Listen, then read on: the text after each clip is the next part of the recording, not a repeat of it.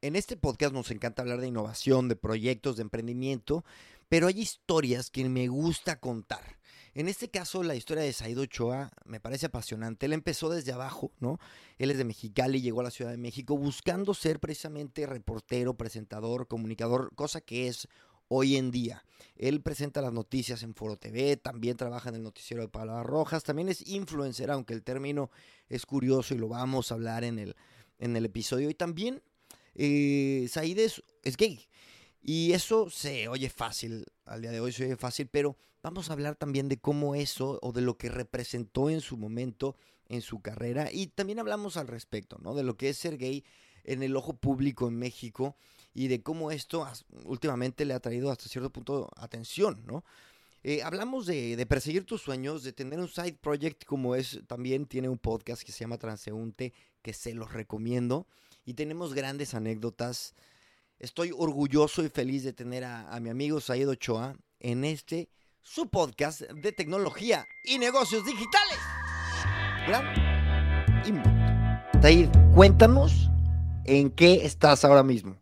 ¿Qué es de tu vida? ¿Qué haces? Mira, bueno, tú y yo ya tenemos muchos años de conocernos, pero a la gente que no me conoce, soy reportero hay veces que me preguntan, oye, pero eres periodista. Tengo un amigo que dice, claro que somos periodistas. Pero la palabra periodista, fíjate que se me hace como muy fuerte. Entonces, yo soy reportero de calle, güey. Trabajo en un noticiero, hago, hago reportes todas las mañanas en el noticiero de Paola Rojas. Y también soy conductor en Foro TV. El fin de semana tengo ahí, eh, pues todo el fin de semana trabajo ahí, dando noticias. Y como tú, eh, sí, me gusta decir la palabra creador de contenido, creo que es la palabra correcta. Hago contenido, eh, sí, estoy trabajando para algunas marcas, pero sobre todo acabo de lanzar mi podcast que se llama Transeúnte, es un video podcast. Entonces, donde pues hablamos prácticamente de todo, de, diversos temas, sobre todo, sí, un poco noticiosos. De temas eh, sociales, De temas, temas sociales, este, temas de inclusión, hablamos de de la legalización de la marihuana. Este, por ejemplo, el otro día saqué un, bueno, apenas va a salir, pero hice una entrevista muy interesante de la gordofobia, de cómo le tenemos miedo al sobrepeso, de la transfobia, eh, de, del feminismo. Entonces, temas que, que ahí están y que muchas veces no se tocan en la televisión. Entonces, pues sí, hago todo eso. Digamos que soy reportero y estoy haciendo contenido para internet ya está. tienes la, tienes la ventaja que también llevas ya años en esto, y para dar un poco de, contexto a la gente, llevas años en esto y también pues, has tenido la oportunidad de trabajar con, con grandes periodistas y, con este, y de conocer a mucha gente que son referentes en sus medios, ¿no? Claro, claro, sí, he trabajado. Ahorita estoy con Paola Rojas, estuve trabajando un ratito ya hace varios años en el, en el noticiero de Primero Noticias con Loret, estuve en Radio Fórmula un rato, entonces, pues digamos que ya, ya llevo casi 11 años en esto y la verdad es que me gusta un chingo y, y está padre porque, por ejemplo, en redes sociales, ¿no? Hay una amiga de Tulum, me dice, güey, yo nunca veo noticias. O sea, nunca veo noticias y las noticias que veo es por las que publicas en tu Instagram. Entonces, pues está chido también eso, ¿no? Es una manera diferente de, de, de, llevar información. Y últimamente también, también ya eres como medio influencer. Here's a cool fact a crocodile can't stick out its tongue. Another cool fact you can get short term health insurance for a month or just under a year in some states. United Healthcare short term insurance plans are designed for people who are between jobs, coming off their parents' plan, or turning a side hustle into a full time gig. Underwritten by Golden Rule Insurance Company, they offer flexible, budget friendly coverage with access to a nationwide network of doctors and hospitals. Get more cool facts about United Healthcare short term plans at uh1.com. ser? Ay, güey, es que la palabra, justamente en uno de mis capítulos, la palabra, la palabra influencer, ah, o sea, a ver, creo que influencer, es que luego, creo que la primera palabra que, que la primera imagen que te llega de un influencer es algo, alguien promocionando productos, ¿no?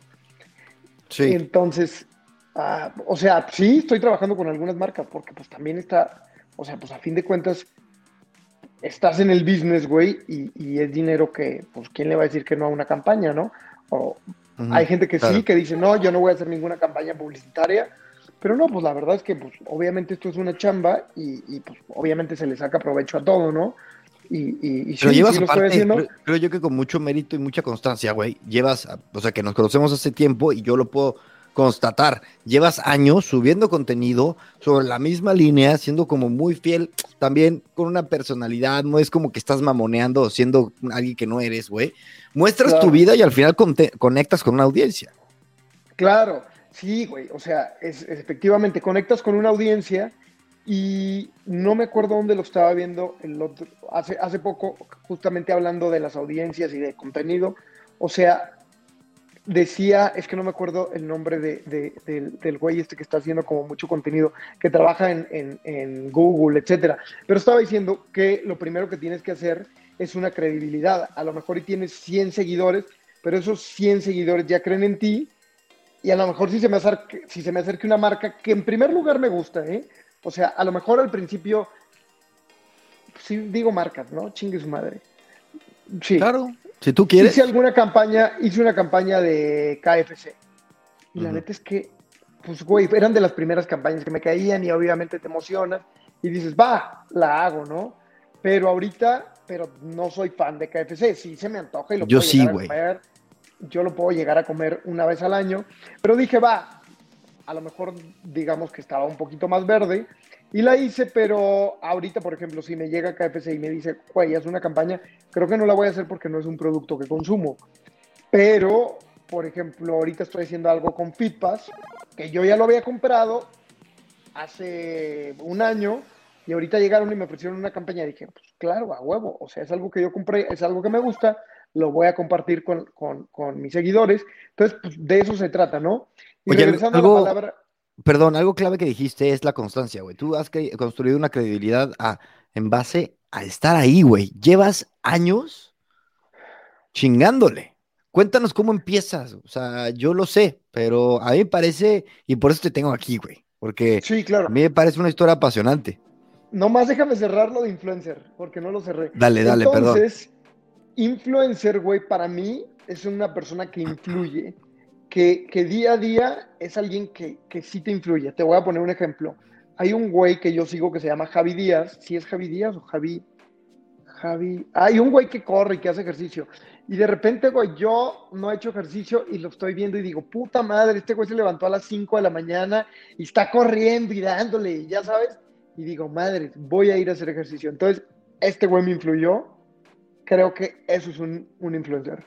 A fin de cuentas, no es alguien porque, por ejemplo, ahorita también hay influencers que, estaba platicando con una amiga ayer, le dije, güey, los niños, los niños de TikTok que tienen 17, 18, 20 años, que están haciendo cosas chidas están bailando y hacen cosas súper originales y todo, pero pues, güey, son, tienen 3 millones de seguidores y venden un chingo y traen 300 mil seguidores en Instagram, pero, ay, ¿qué es lo que están influyendo? ¿sabes? No, no influyen, porque es entretenimiento, es rápido y aparte tienen ellos estar subiendo, subiendo, subiendo para alimentar esa audiencia que lo que busca es distraerse. Tú, por ejemplo, yo, yo te decía, a mí la gente que me influye, güey, o sea, que no son, digamos, conferencistas o escritores o sí, es gente como yo casi, o sea, al final Sí, gente como yo que admiro y punto. Y que veo que le chinga y que veo, tengo una amiga Leti Stahl en, el DF que la veo como sube cosas de su inmobiliaria que nada que ver con mi pedo. Y digo,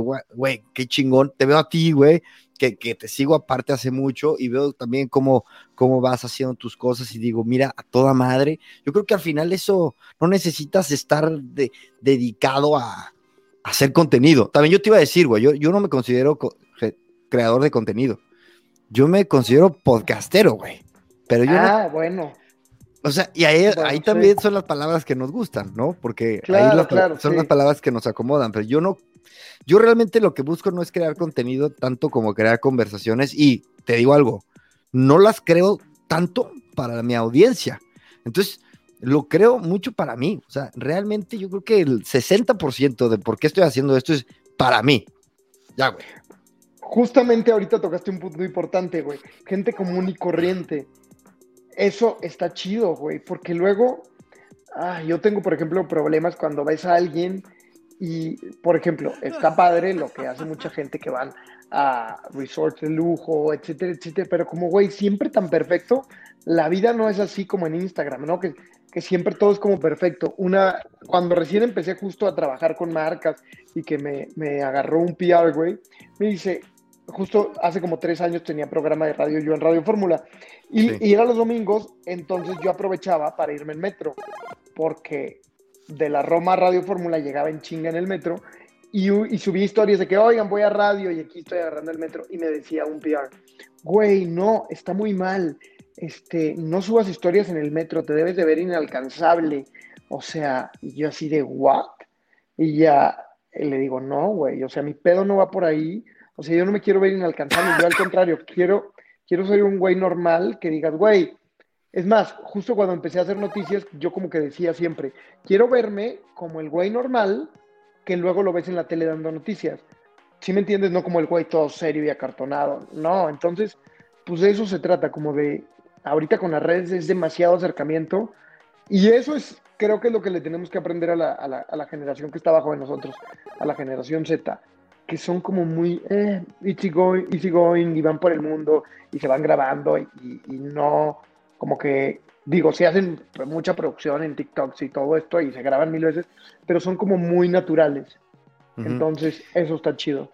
Sí, porque a nosotros nos tocó lo que, lo que te dijo tu manager o lo que sea, eh, a mí me resuena mucho. Yo trabajé en una página que se llama tonight.com, que era como de sociales, güey, y era mucho de mamoneo. Puta, hace como 20 años, 15, ¿no? Yo empecé, empecé en ese pedo, en digital. Estoy hablando hace 12 años, güey.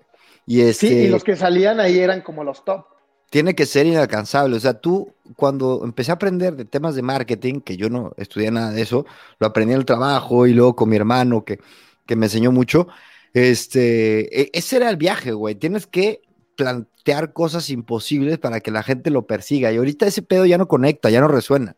O sea, la gente no quiere ese tema de, la aspiracionalidad ya es más, pues, la, conexión, porque todos tenemos capacidad y posibilidad de generar un contenido de huevos, güey. O sea, vemos, estamos, yo, si volteas aquí al lado, tengo mi closet, ¿sabes? O sea, es la verdad, güey, ¿sabes?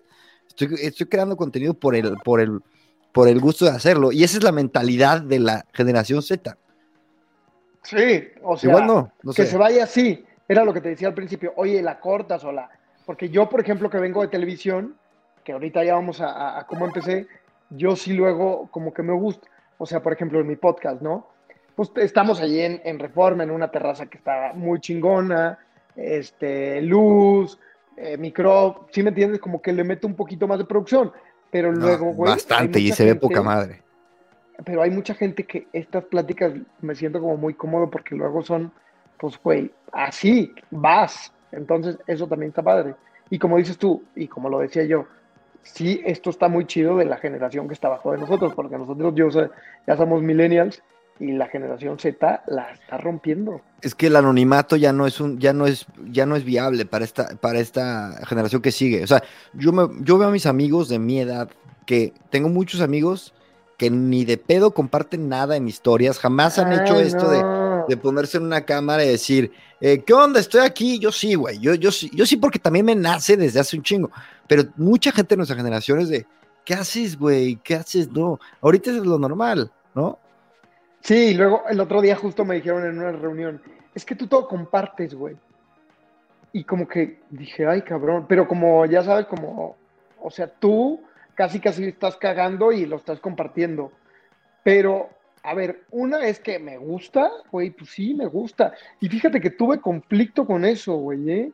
O sea, tuve conflicto con eso porque, este, siempre va a haber la gente hater que te va a estar chingando de, güey, y es que todo estás compartiendo, y es un personaje, y no hablas como tú hablas en la vida real, y yo así de, güey, a ver, también, obviamente, güey, pues no, o sea, es un, digo, no es un personaje, al fin de cuentas, eres tú, pero pues sí, es, es como esa, o sea, te ponen una cámara enfrente y si agarras como es otra. Un, es un proceso también, o sea, yo no puedes comparar al cabrón que está hablando ahorita, yo, con, con, con el que empezó. Y yo, te, yo me acuerdo de ti cuando empezabas, te veías tosco, güey. O sea, yo que te conozco, te veías toscón, y no te lo voy a negar. Eh, sí, claro, te vas acostumbrando.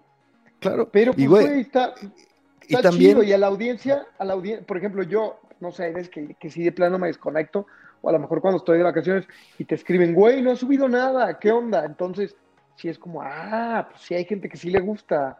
No, y no solo le gusta, la gente genera un vínculo contigo. La gente te quiere, güey. te- o sea, ya, ya sienten que, pues, que estás en su día a día. Yo te lo juro. Yo escucho podcasts que cuando, cuando se van de vacaciones me agüito, güey. Claro, güey. Entonces, está chido, güey. Siempre va a haber gente que le va a gustar y gente a la que no le va a gustar. Y, güey, y tan fácil. Una vez le puse un güey, güey, creo que era mi conocido, algo así.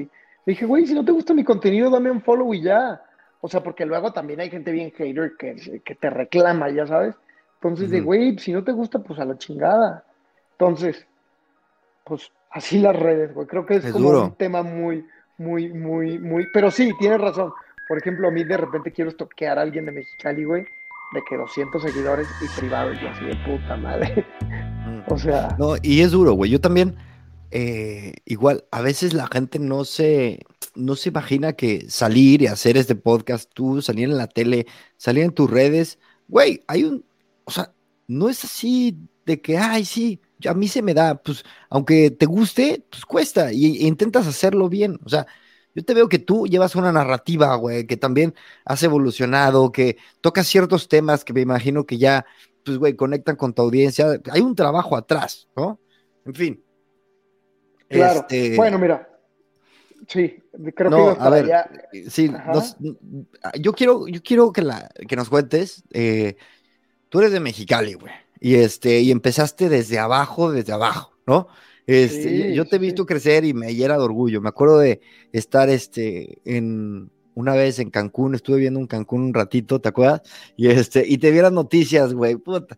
Eh, pero claro, eras un profesional en construcción y ahorita ya, o sea, bueno, el punto es, cuéntanos cómo empiezas. Pues mira, empecé, te digo que desde que estaba morrito, güey, siempre en, en Navidad y la chingada Reyes no existe allá, pero siempre me llegaban radios, mis primos decían, güey, este güey, o es una batería, o es un radio, o una cámara, siempre estaba como muy conectado con eso, ¿no? Yo le decía, me acuerdo que cuando estaba chiquito le decía a mi mamá, es que yo quiero que me metas al C infantil, y mi mamá, sí, de que estás loco. Bueno, este, quería ser actor, güey, lo más cagado del mundo. Hice mucho teatro desde chiquito, este, hice teatro como infantil, digo, local y todo, ¿no? Luego ya cuando estaba en prepa, empecé a hacer teatro universitario, que ya era como un poquito más serio, ahí en la Universidad Autónoma de Baja California. Me vengo a estudiar actuación a la Ciudad de México cuando tenía 18, saliendo de la prepa, pero como que no lo tenía muy claro, güey. Estaba muy chiquito, la ciudad pues sí me comió un poco. Y me regresé y estudié comunicación. Y ya que entré a la carrera, me gustó un chingo el cine, las teorías de la comunicación y todo este pedo. Y dije, esto es para mí. Ya no era como, sea, ya no era como de quiero ser actor otra vez, como que lo dejé. Y este, empecé en, en la, en, llevaba una materia que se llamaba eh, cine documental y empecé a hacer como cortitos documentales. Entonces el- un- gané un concurso ahí en mi salón, o no me acuerdo si era de, de todo, o sea, de todo el semestre. Gané un concurso en la escuela y luego me metí a hacer, en la escuela había un laboratorio de televisión que se llamaba eh, televisión. Eran unas cápsulas culturales, güey, que están muy cagadas, luego las voy a compartir, hace como 12 años. Y ya, y yo me salía, güey, con la, bueno, primero iba con, con los otros chavos más grandes que yo que le sabían, y camareabas, y era así narrativa, de que todo muy experimental, ya sabes, este, con música de, de norte, de fondo, y ya sabes, o sea, estaba muy chido. Entonces como que dije, "Mm, esto es lo mío. Entonces como, ahí como fui descubriendo poquito a poquito la vida reporteril o el periodismo, como lo queramos llamar, y luego me dicen, oye, güey, en Televisa Mexicali, eh, que era una es una televisora local, chiquitita, están buscando a alguien para, en noticias para hacer prácticas profesionales. Yo tenía una amiga ahí me, y dije, a huevo, y fui, y ya desde que llegué, güey, empecé a editar video, que ya sabía, este, luego ya pasó unos dos, tres meses, falta una reportera, me dicen, vas, entonces ahí ya le brinqué, así, güey, sin nada. Le brinqué, me acuerdo que me mandaron a la rumorosa porque en, en diciembre caen unas nevadas increíbles allá. Entonces, güey, pues yo iba todo asustado y era mi primera vez reporteando. No iba en vivo, pero iba a ser como una nota, ¿no? Entonces, pues ya, güey, les gusté, me quedé ahí un rato trabajando, o sea, haciendo prácticas todavía más. Como a los siete meses me contratan y ya. La neta me fue, me fue muy bien, güey, en Mexicali. Luego empecé a conducir un, un noticiero ahí del fin de semana, local, de media hora. Estaba muy cagado porque me veía todo chiquito en el trajezote y me ponía todo nervioso, güey. Y, y, ya, güey, así estuve dos años y medio. Siempre tenía la idea que me quería venir a la Ciudad de México, o sea, siempre sí. lo vi como un, como un trabajo temporal. O sea, como que estoy ahorita aquí, pero quiero, quiero brincar, ¿no? Y ya en eso conocí a gente de, que decía de, del noticiero de Loret, de Primero Noticias, y la verdad es que estoy súper agradecido con ellos. Me, me vine para acá, para la Ciudad de México, y, y, como dices, de la nada, o sea, vendí, ahora sí que quemé mis naves, vendí el coche que traía, me dieron mi liquidación, ah, porque renuncié en Televisa, me dieron mi liquidación y con eso creo que llegué como con 40, 50 mil pesos, güey, para tres meses que yo dije, voy a ver qué pedo de tres meses. De hecho, yo creo que fue en la época en donde te conocí y no sí, agarraba trabajo, güey. Y le estaba diciendo a mi güey hace poquito, güey, no, o sea, llegué a, a, me dijeron, güey, te aceptamos como practicante. Y a ver qué, qué, pasa, ¿no? Porque yo ya tenía dos años trabajando, entonces llego como practicante a ver qué, qué pasaba y no había chamba y no se desocupaba nada, güey. Y dije, madres, creo que llegué a un restaurante aquí en la Condesa, pues ya a preguntar a, a, a ver si había trabajo de mesero. No. Este, sí, creo que no lo había dicho esto en, en, o sea, no, me acabo de acordar. No, pero güey, aparte, fui, qué, fui bueno, qué bueno, Al que, que está ahí en la plaza, ahí en la plaza Río de Janeiro, güey, ¿cuál es el que esté? A Cabrera. Claro, Cabrera. Cabrera. Sí, sí en la calle Luis Cabrera. Ya me había acabado el dinero, güey. Ya me había acabado el dinero que traía y mi mamá me dijo, no te voy a estar manteniendo. Eh, entonces, pues dije, güey, si no consigo, güey, pues chingue su madre. O sea, ¿qué voy a hacer? porque obviamente iba a seguir buscando. Y bueno, ya en eso ve, me salieron dos chambas al mismo tiempo. Acá en Primero Noticias como editor de video, que era lo que ya estaba empezando a hacer, y que tenía un horario en la noche, matador. Sí, o sea, ahí fue cuando te conocí. Ahí fue donde te conocí. Y luego en ese mismo tiempo, cuando me ofrecieron lo de Primero Noticias, me fui con, con Alejandro Cacho a Financiero Bloomberg. Y, Gran periodista. Eh, no, sí, sí, sí, pero no, no, no, no me gustó mucho la onda ¿No? ya, siendo sinceros. No. Este, y me ofrecieron trabajo allá de edit no, era redactor, reportero, y acá en Televisa era de editor, o sea, no iba a ser ni reportero. Uh -huh. Y un amigo me dijo, no, güey, o sea, vete a Televisa, o sea, quédate en Televisa, y, y era mucho menos paga. Entonces, bueno, ahí empiezo ya como editor, estuve como un año y medio, dos, y luego me pasan a la redacción de Loret, y ahí es donde ya empiezo a hacer notitas. Este, notas así de, me acuerdo que me fui de las primeras notas que hice, fui un año nuevo a la comunidad china, fui un 12 de diciembre a, a ya, ya, ves que vienen los peregrinos en la carretera México-Puebla, sí, la, me perdí, güey, me trepé una bicicleta, la peregrinación, como a las 3 de la mañana me trepé una bicicleta, güey, y me perdí. Dije, madres, me van, o sea, porque en medio de la nada, güey, dije, o me atropellan o me asaltan, porque el camarógrafo me iba a grabar, güey, y yo le dije, espérame, me voy a por una bicicleta y me voy a ir con la GoPro. Pero como estaba todo oscuro, güey, dije, madre, o sea, no sé en qué, no traía internet, o sea, se fue todo, o sea, todo mal, güey, todo mal, pero afortunadamente hice una llamada acá y luego, porque yo no traía el número del camarógrafo. Pero bueno, güey, te digo, experiencias muy cagadas, pero pues sí, güey, o sea, hay veces que la gente me dice, güey, este, eh, güey, pero es que llegaste recomendado y todo, no, hombre, o sea, te digo, sí, sí fue un, de repente Mira, creo que... Yo, chido, voy a, güey. yo voy a decir esto y si, y, y si está mal, me, me, dices, pero yo me acuerdo que tú trabajabas en la noche y Ajá. te dejaban, un amigo que te estaba recibiendo, te dejaba dormir en su cuarto de día, Ah, porque claro. ese güey Sí, se iba sí, a ah, trabajar, fue te conocí. Sí, sí, es que lo que pasa, güey, es que llego con estos güeyes, con el Arturo y con Ricardo. Entonces, fue cuando recién llegué, güey. Es que esa historia es cagado increíble, cara. Sí, güey, está muy cagado. porque fue cuando llegué, güey, a la Ciudad de México y estos güeyes me dicen, güey, quédate aquí con nosotros. Un mes. Sí, te vamos a dejar quedarte un mes. Y ya, ¿no? Está toda madre. Pero eran tres roomies, güey. Eran tres roomies los que vivían. Sí, güey, ya me acordé que era cuando te quedaste dormido en ese departamento ahí que estábamos viendo. Sí, sí. Entonces, les dije, oigan, ya es el mes. Yo me acuerdo que había encontrado algo porque iba a un CrossFit por acá, güey, y un chavito de Sonora me dice, oye, güey, tenemos un depa bien grande en la Roma. Y yo, a huevo, en la Roma, güey. Y estos güeyes me dijeron, no, no, no, no, no, espérate. aguántate a que se nos vence el contrato y nos vamos a ir a otro depa que, al que nos fuimos en la del Valle. Entonces yo dormí en la sala, güey, pero como tenía ese horario raro, Arturo, el Arturo me decía, güey, vete a dormir a mi cuarto. O sea, porque yo dormía de, día, güey. Entonces ya me iba a dormir a su cuarto porque él se salía tipo a las 7 de la mañana, que era, yo llegaba a las 9 de la mañana y ya me, como me iba a dormir si eso no es empezar desde abajo, si eso no es empezar desde abajo, no sé qué, güey.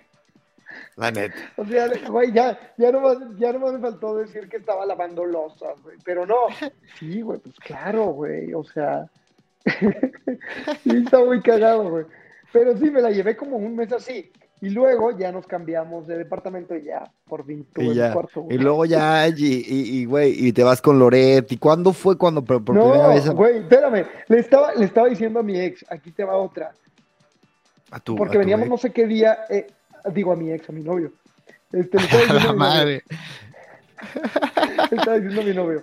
Le estaba diciendo, oye, güey, este, cuando yo trabajaba, que vivía justo en la del Valle, me venía en bicicleta a las 6 de la tarde, que ya era cuando ya estaba en la redacción de Loret. Este, le decía, güey, me venía en bicicleta todo insurgentes, pero ahorita que empieza la temporada de lluvias, ya sabes, güey, pinche lluvias muy, muy, Es horrible, sí. Horrible. Y yo en la bicicleta, güey.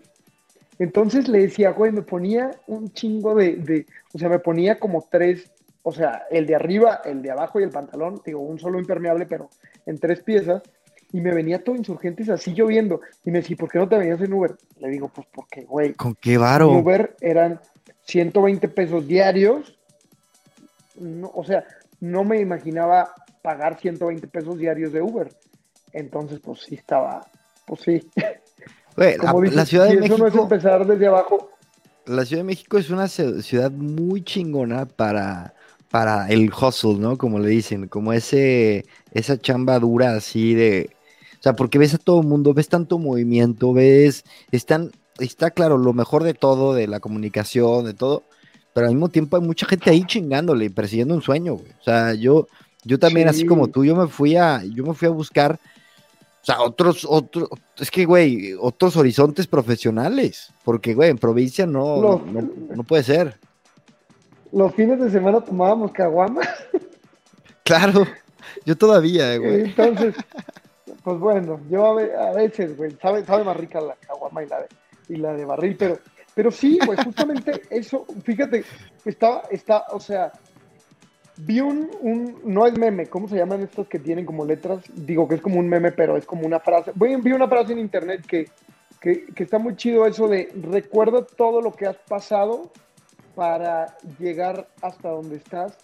Y la neta es que sí, a veces sí se nos olvida como pues cuánto le ha chingado, güey. Y, no, te recorres y dices, ay, güey, o sea, si el yo de hace siete años, ocho años que llegó aquí, me hubiera imaginado dónde estoy ahorita, güey, era como, o sea, era como un pinche sueño casi imposible, ¿eh? No, y luego la gente te ve y se te olvida a ti. O sea, eh, te ven y dices, güey, yo me acuerdo de ti cuando. Y, tú te acabas de acordar, ¿sabes? O sea, yo te estoy recordando de que, güey, empezaste desde abajo.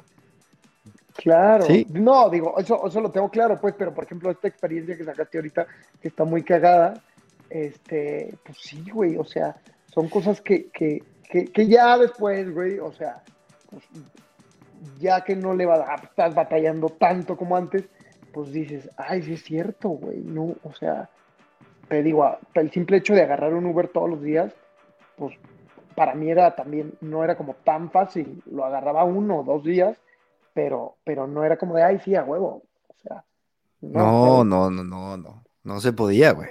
Oye, este, no, te quiero, yo quiero, tengo muchas ganas de saber cómo es el primer día que sales en la tele. El primer día que salgo en la tele van a ser, bueno, que salgo, o sea, te dije, empecé con, con, con, con Loret a hacer este, así notitas chiquitas como las que te dije, pero güey, me, da, me, da, me daba mucha risa porque cuando era editor, en las notas antes salía tu nombre editado por Said Ochoa y yo así de, güey, a huevo, o sea, mi nombre en televisión nacional, porque yo vengo de provincia, güey, entonces para, yo ya había salido en Foro TV haciendo enlaces, este, cuando estaba en Mexicali y era así de que todo nervioso, güey, los veo y me cago de risa. Pero cuando salgo ya acá, que ya en televisión nacional era de, güey, mi nombre salió en la notita.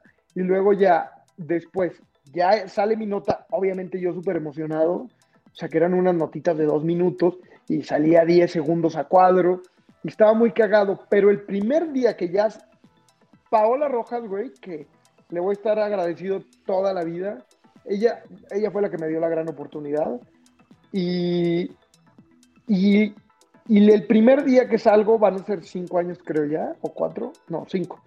Este, van a ser cinco años, el noticiero cumple cinco años ahora en agosto.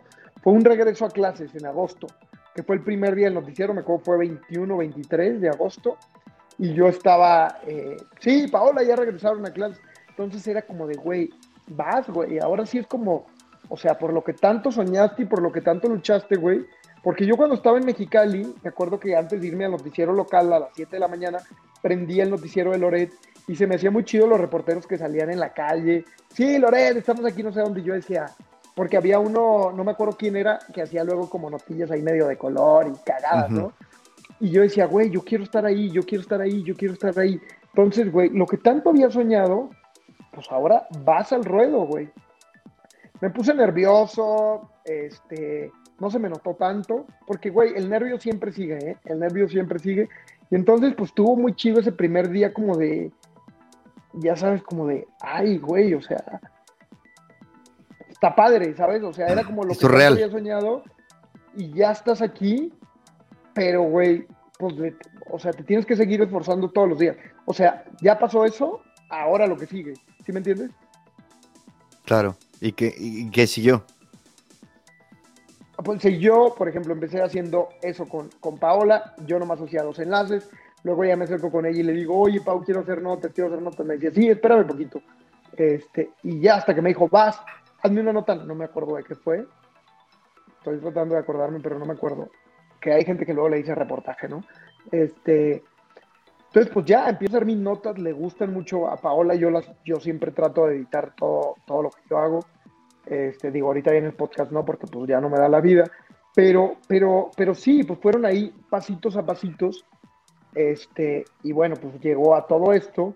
Luego me voy con Paola a trabajar a radio, de, digo, ya estando en la tele yo, me, me invitan a trabajar a su producción de asistente de producción, no te creas que conduciendo. Entonces yo dije, claro, por supuesto, o sea, sí estoy a cuadro, pero también quiero trabajar, o sea, en la mañana trabajaba allá y en la tarde trabajaba acá.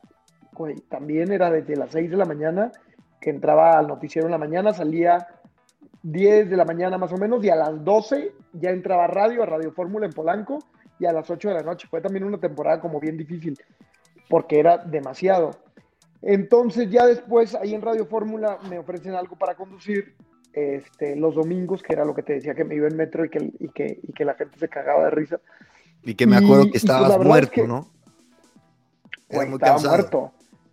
Sí, era muy cansado. Entonces te digo, han sido pasos a pasitos pero creo que yo, güey, siempre me ha gustado mi chamba. Y esa es la diferencia, que a mí no me pesan los horarios. A ver, claro que me pesan y estoy muerto a veces, pero pues, así es, ¿sabes? O sea, más que nada lo veo como una pasión que, como un de, ay, tengo que ir a trabajar. ¿Sí me entiendes? O sea, hay gente que me dice, güey, ¿cómo le haces para aguantar todo el fin de semana despierto? Este, ahorita trabajo los siete días de la semana y más lo del podcast y quiero más. Entonces, pues sí, güey, creo que, creo que la pasión es lo que, lo que me mueve a mí. Parece como frase de fútbol, ¿no? Pero, pero sí, o sea, eso se me hace como muy chido. Entonces, y estar haciendo contenido y estar haciendo historias, a lo mejor sí me intensé un poquito en eso. Bueno, güey, o sea, es normal. A mí, a mí en terapia me dicen que le tengo que bajar a, mi, a mis horarios de, de trabajo, güey. También yo creo que es un poco un poco lo mismo. Y también, si tienes la suerte de haber descubierto tu pasión, ¿no? Pues es que, güey, ya lo demás, este, pues es una bendición tener un chingo de cosas que hacer. O sea, a mí este podcast, y lo aclaro, hay gente que piensa que vivo de esto, güey, del podcast, no, no gano nada. Gano nada, nada, de verdad, gasto. Pero, güey, este, me encanta, güey, este, y, bueno, le dedico sus, sus horitas a la semana. Yo creo que, pues, es una suerte, ¿no?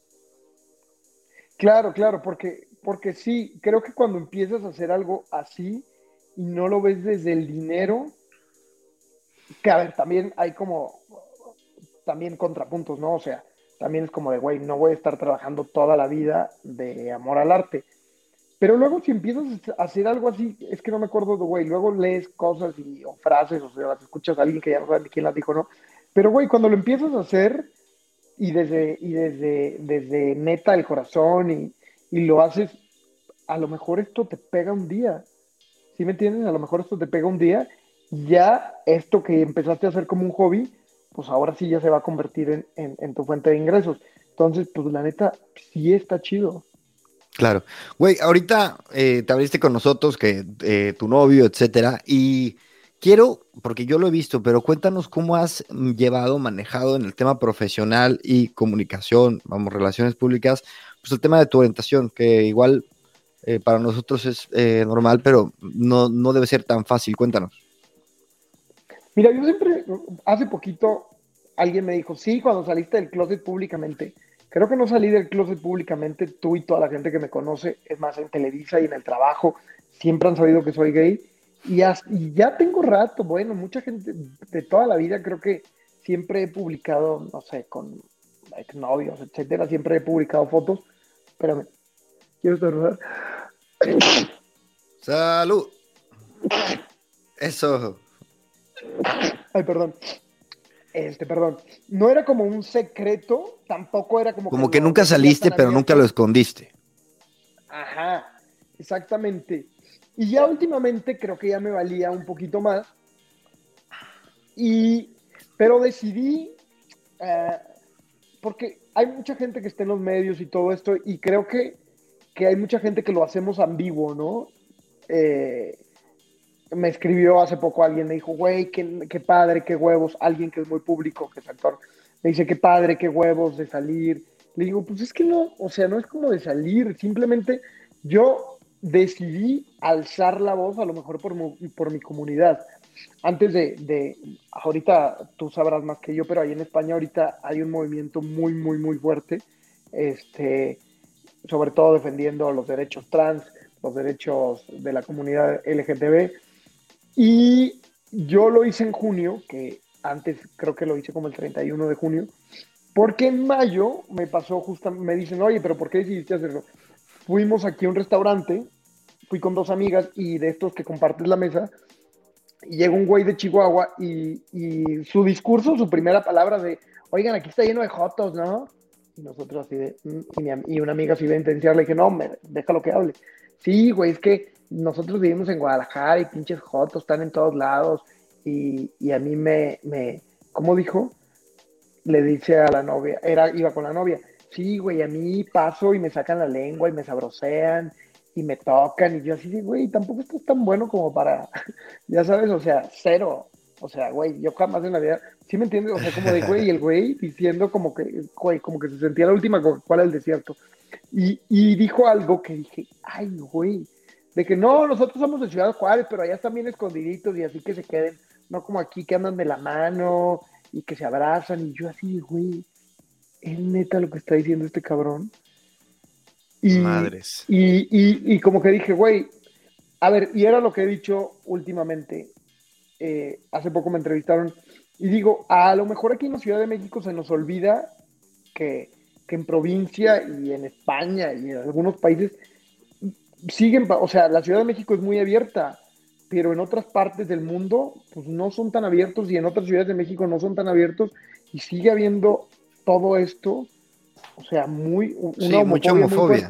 Güey, pero en España, en, Madrid es súper abierto, ¿eh? Súper. Ah, sí, sí, sí. Me imagino que es una provincia también donde pasó todo esto, ¿no? Fue en Galicia, sí fue en Galicia, que ah, asesinaron a asesinaron a un sí, al chavo a un, a un, chavo por pues por ser gay. Unos o sea, fueron a una discoteca. Porque está este chavo estaba haciendo una videollamada y la gente que estaba ahí a un lado pensaron que los estaba grabando y lo agarraron a golpes y le gritaron maricón, etcétera, ¿no? Entonces, pues sigue habiendo una homofobia muy fuerte. Entonces dije, quiero, quiero llevar un mensaje, quiero llevar un mensaje porque siempre me decían, oye, si eres gay o no eres gay. Entonces como que dije, güey, ya basta de ambigüedad, porque luego así se queda mucha gente y no voy a ser el que se, uno más que se quede en la ambigüedad. Entonces, este, sí, la verdad es que eh, sí decidí, decidí, pues a lo mejor dar mi punto de vista, el bullying que a lo mejor, porque también me dijeron, güey, pero tú no sufriste bullying. Y yo, claro que, que güey, siempre falta el güey ojete en la prepa que te está chingando. Este, todavía me tocó una chava en la universidad, también bien ojete.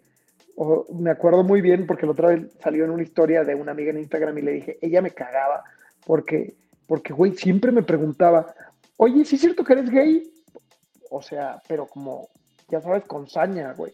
Sí, sí, Entonces, la neta es que sí hay mucha gente que, que le encanta, que le encanta eso. Entonces decidí hacerlo y la neta recibí comentarios bien bonitos de, oye, qué chido que lo hiciste. Entonces, y ya, y ya también, o sea, no nomás es que lo haga en redes.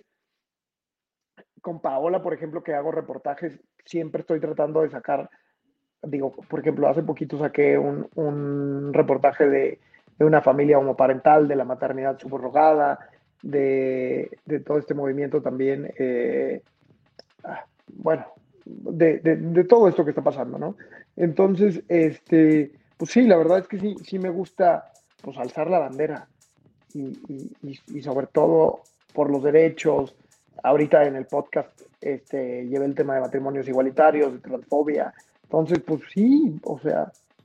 Oye, aquí hay un tema, hay un tema interesante, güey. Yo, yo creo que eh, sobre estos temas que son delicados y que venimos trabajando la sociedad mucho tiempo en ellos, eh, siento que la gente que no es de la comunidad, en este caso la gente que no es de la comunidad LGBT, eh, puede opinar poco, ¿no? Con, la bandera y con el argumento de, güey, es que tú no has estado en mis zapatos, como que se censura, siento yo, y eso desincentiva el diálogo.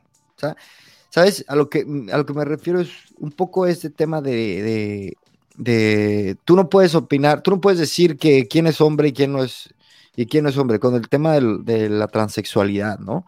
¿Tú qué opinas, güey? ¿Cómo tenemos que la, la, sociedad abordar esos temas? O sea, eh, tú, tú, dices, primero escucha o, ¿cómo nos, nos recomendarías actuar, güey? Tú que estás ahí, vamos. Pues mira, o sea, yo creo que hay que verlo desde un punto para empezar muy neutro.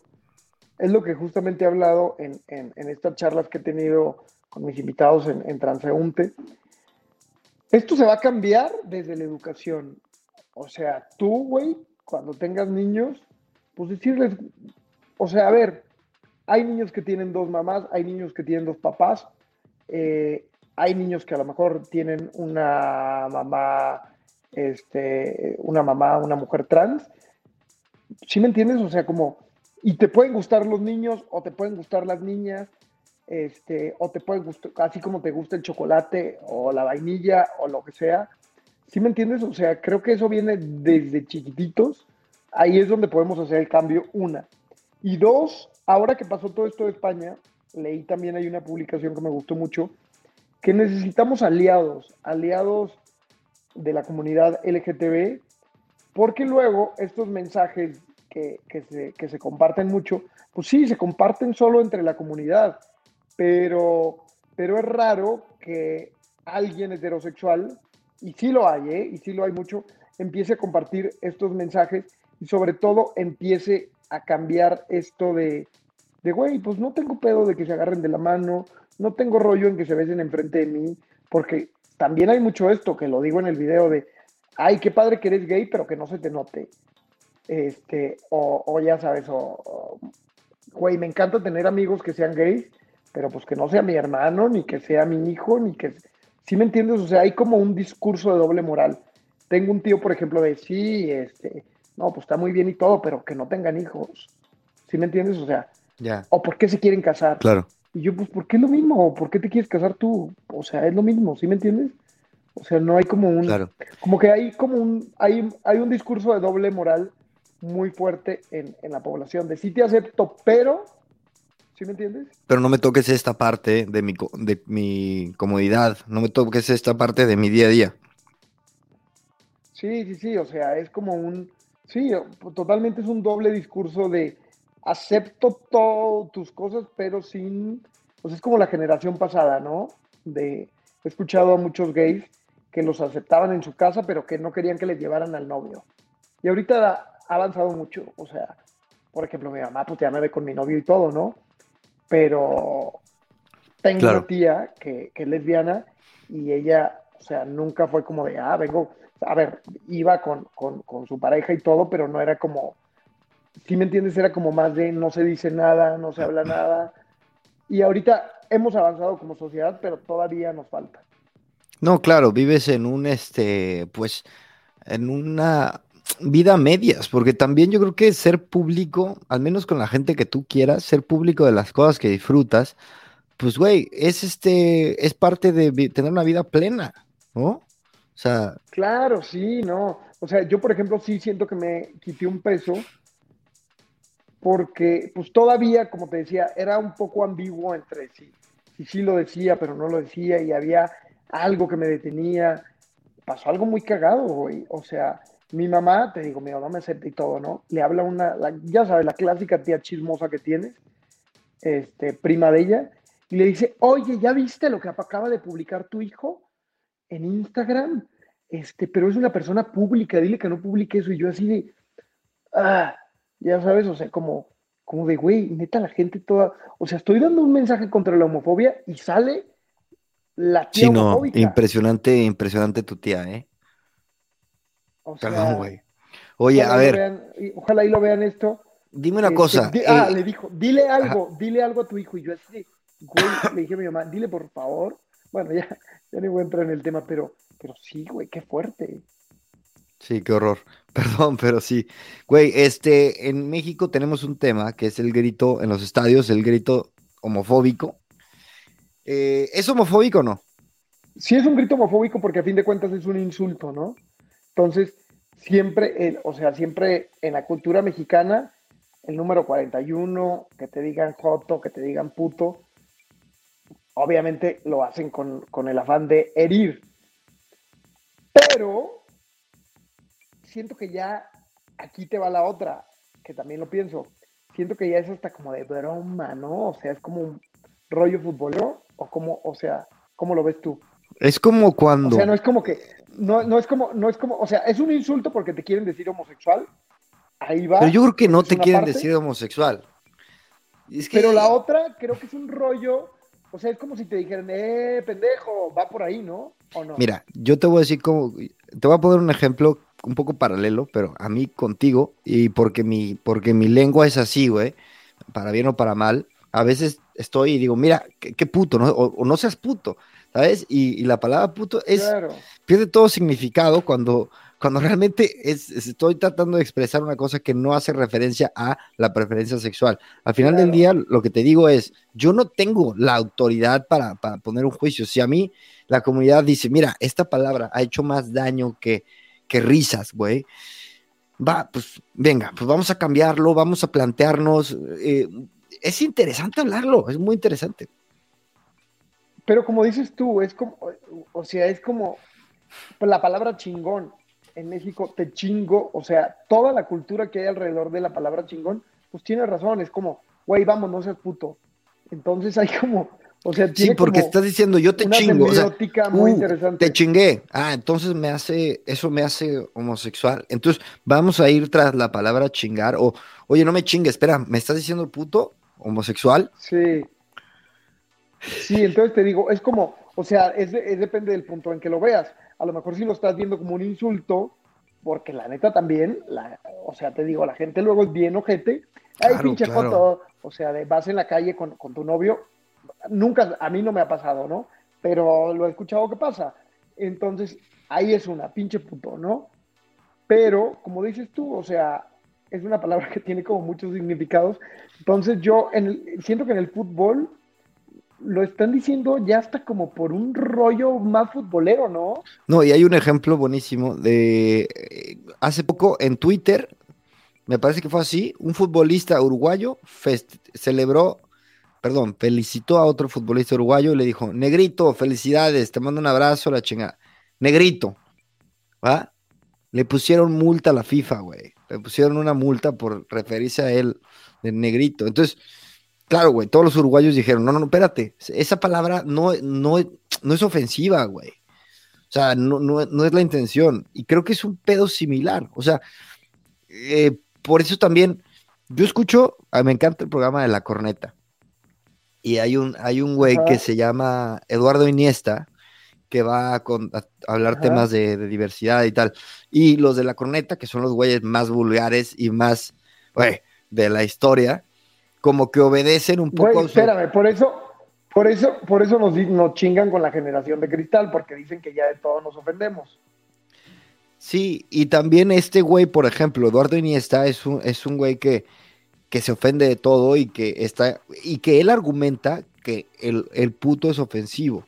Y cuando lo argumenta lo puedo entender. ¿Y qué pasa? Se cuadra Eduardo Videgaray y José Ramón Sacristóbal dicen, va, no se dice más. Pero yo ahí digo, entonces es censura, güey. O, ¿Por qué no puedo dialogar? No puedo preguntar. Ya últimamente sí como que preguntan más, ¿eh? se ponen más. Pero, pero aquí te va, güey. Los, los chistes de los ochentas, hasta en los programas de comedia, güey, sí eran súper homofóbicos. De que el puto, y ahí sí era súper homofóbico todo esto. No, güey, no te vayas tan lejos, este Molotov. O sea, Molotov ya era más desmadre, ¿no? Y ya hablaba más del puto con la cobardía, pero también dice, eh, qué chino, marica nena, más bien putino, o sea, haciendo referencia a, la orientación, que te aseguro que los de Molotov, te aseguro que son vatos súper tolerantes, o sea, me cae. Claro, y a, y a ver, y en este si hubieran sacado la canción de puto en el 2020, 2021. Cárcel, güey. o sea, o sea, sí, o sea, no sé si cárcel, pero puta, castiga. A ver, imagínate, hagamos el, hagamos el ejercicio mental. Güey, o sea, sería como, ¿qué pedo con estos ultraderecha loquísimos? Casi, casi bandera de, de, de, Hitler, de nazis, güey. Así me lo imagino saliendo ahorita. Es como, ¿qué te pasa, güey?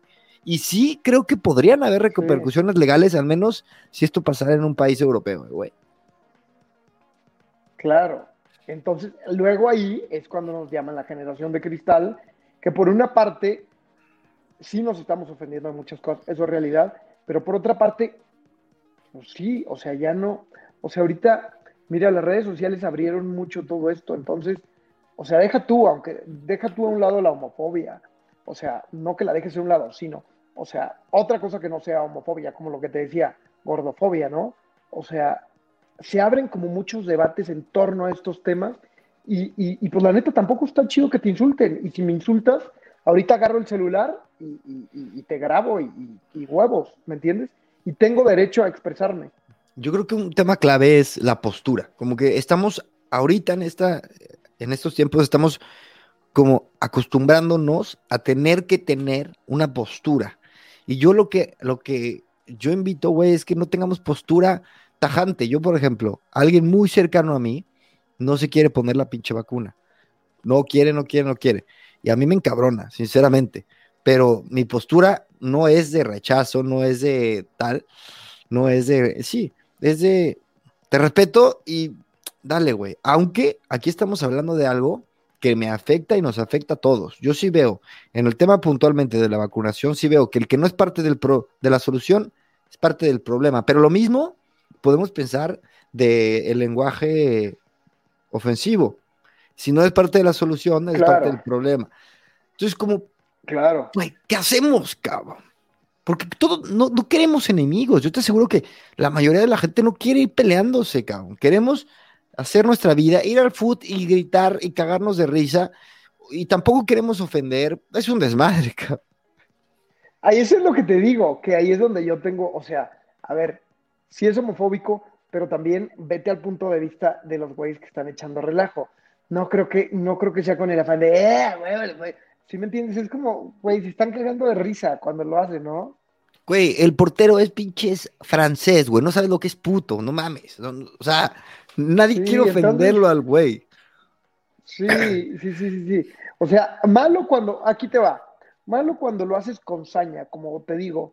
Es más, a lo mejor no te van a decir una grosería, pero ya, oye, ¿por qué no tienen novia? Eso es saña y ahí es cuando, cuando es un rollo homofóbico. Y creo que llegamos al punto perfecto. Cuando hay como, cuando hay como un juicio y como un. Mira, yo, yo el otro día fue una fiesta, güey. Cuando, cuando, quieres cuando quieres lastimar a alguien. ¿Sí me entiendes? Ya, ya, ya.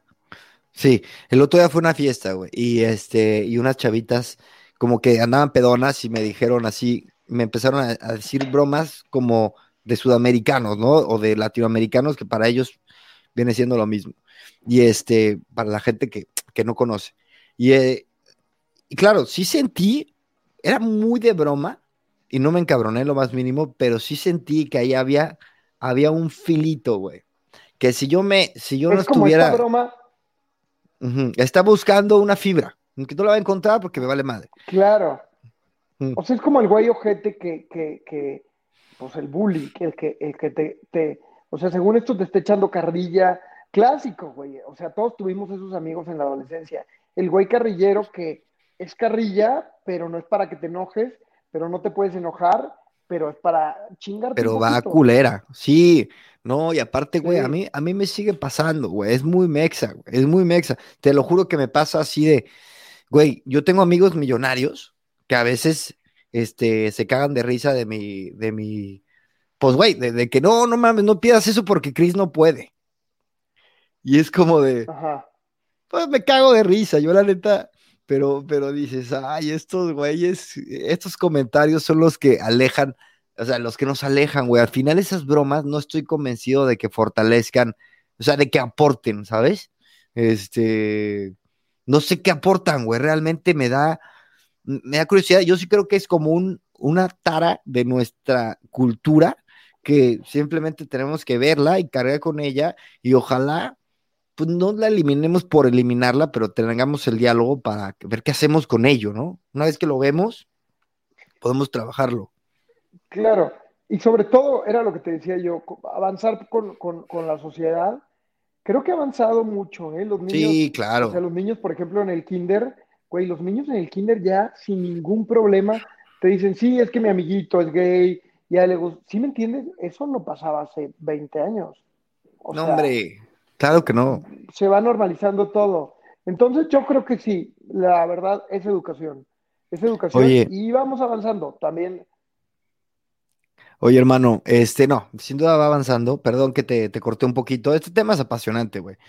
Pero quiero saber qué sigue para, para ti. Estás en un momento este, eh, clave. Ya estás, que creo yo que te veo desde, desde acá, desde lejos, pero te veo y estás en un momento, güey, emocionante de tu carrera. ¿Qué sigue para ti? Pues mira, no sé si vamos a cerrar con esto, pero vi que me marca 10% de batería, entonces, este, pues mira, sigo, ando muy emocionado con lo del, con lo del podcast. Eh, ahí va, poco a poquito va. Y, como me dijiste tú, porque te pedí un consejo ahí de, cómo le hacía como para, pues para que empezara a funcionar un poco más, ¿no? Pero, pero irme con esos temas que a la gente le interesan. He recibido bien bonitos comentarios de, oye, güey, está bien chingón lo que estás haciendo. O sea, si me entiendes, eso, eso a mí me, me, me, pues me, me enorgullece mucho. Y sobre todo, me quiero, o sea, sigo en el noticiero en la mañana, me quiero seguir colocando en Foro TV, ojalá y pronto me llegue, me llegue otro espacio, ¿no? Otro horario.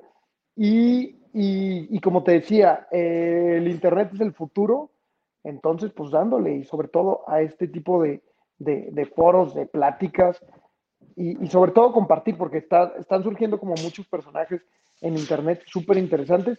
Y lo mío, güey, contar historias. O sea, contar historias no, no, no, no, creo que el mundo no se va a poder cambiar, pero con que le cambies el chip y le dejes algo a alguien, por ejemplo, ahora que saqué la, la, historia esta de, de, la familia homoparental, ¿no? Que son dos chavos que tuvieron a su, a su niño, eh, a su niña, perdón, y, ellos me decían, güey, cuando llegamos a un restaurante en la Ciudad de México, y que llegamos los dos con el carrito, sí se queda la gente como de, ay, güey, son dos hombres. Esa historia yo la saqué en el noticiero de la mañana, ¿no? Que lo ven, la mayoría de la gente que lo ve son mujeres, madres, este, señoras, etcétera, que están en su casa en la mañana, ¿no? Ojalá yo le haya dejado un poquito a alguna mamá o a quien sea y que digan, vi la historia de Said y está muy chido y son dos, dos hombres que se aman y que quieren tener un niño, entonces yo con eso me doy, me doy por, por, por vencido, o sea, no por vencido, sino que me doy, me por bien contento, servido. ¿no? Con cambiar un poquito el chip, sí, por bien servido. Entonces, este, pues eso, cambiar un poquito ahí el granito de arena, como dicen.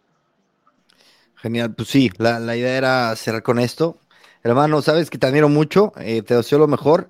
Y bueno, no me cuelgues, pero nos despedimos de otra entrevista más de Gran Invento. ¿Quieres despedirte? Pues sí, muchas gracias a, a, a toda la gente que, que, que, se dieron tiempo para ver esta hora, que llevamos una hora. Y, y muy buena pues plática, que, eh, muy buena plática. Que, que, compartan esta plática, lo que más les guste y que me sigan en redes. Transeúnte Podcast eh, y que prendan la tele si están en México. A... Muy bien. Bueno, ahora sí, nos despedimos. Gracias, Muchas Gracias. Gracias a todos. No me cueles. Gracias. Chao.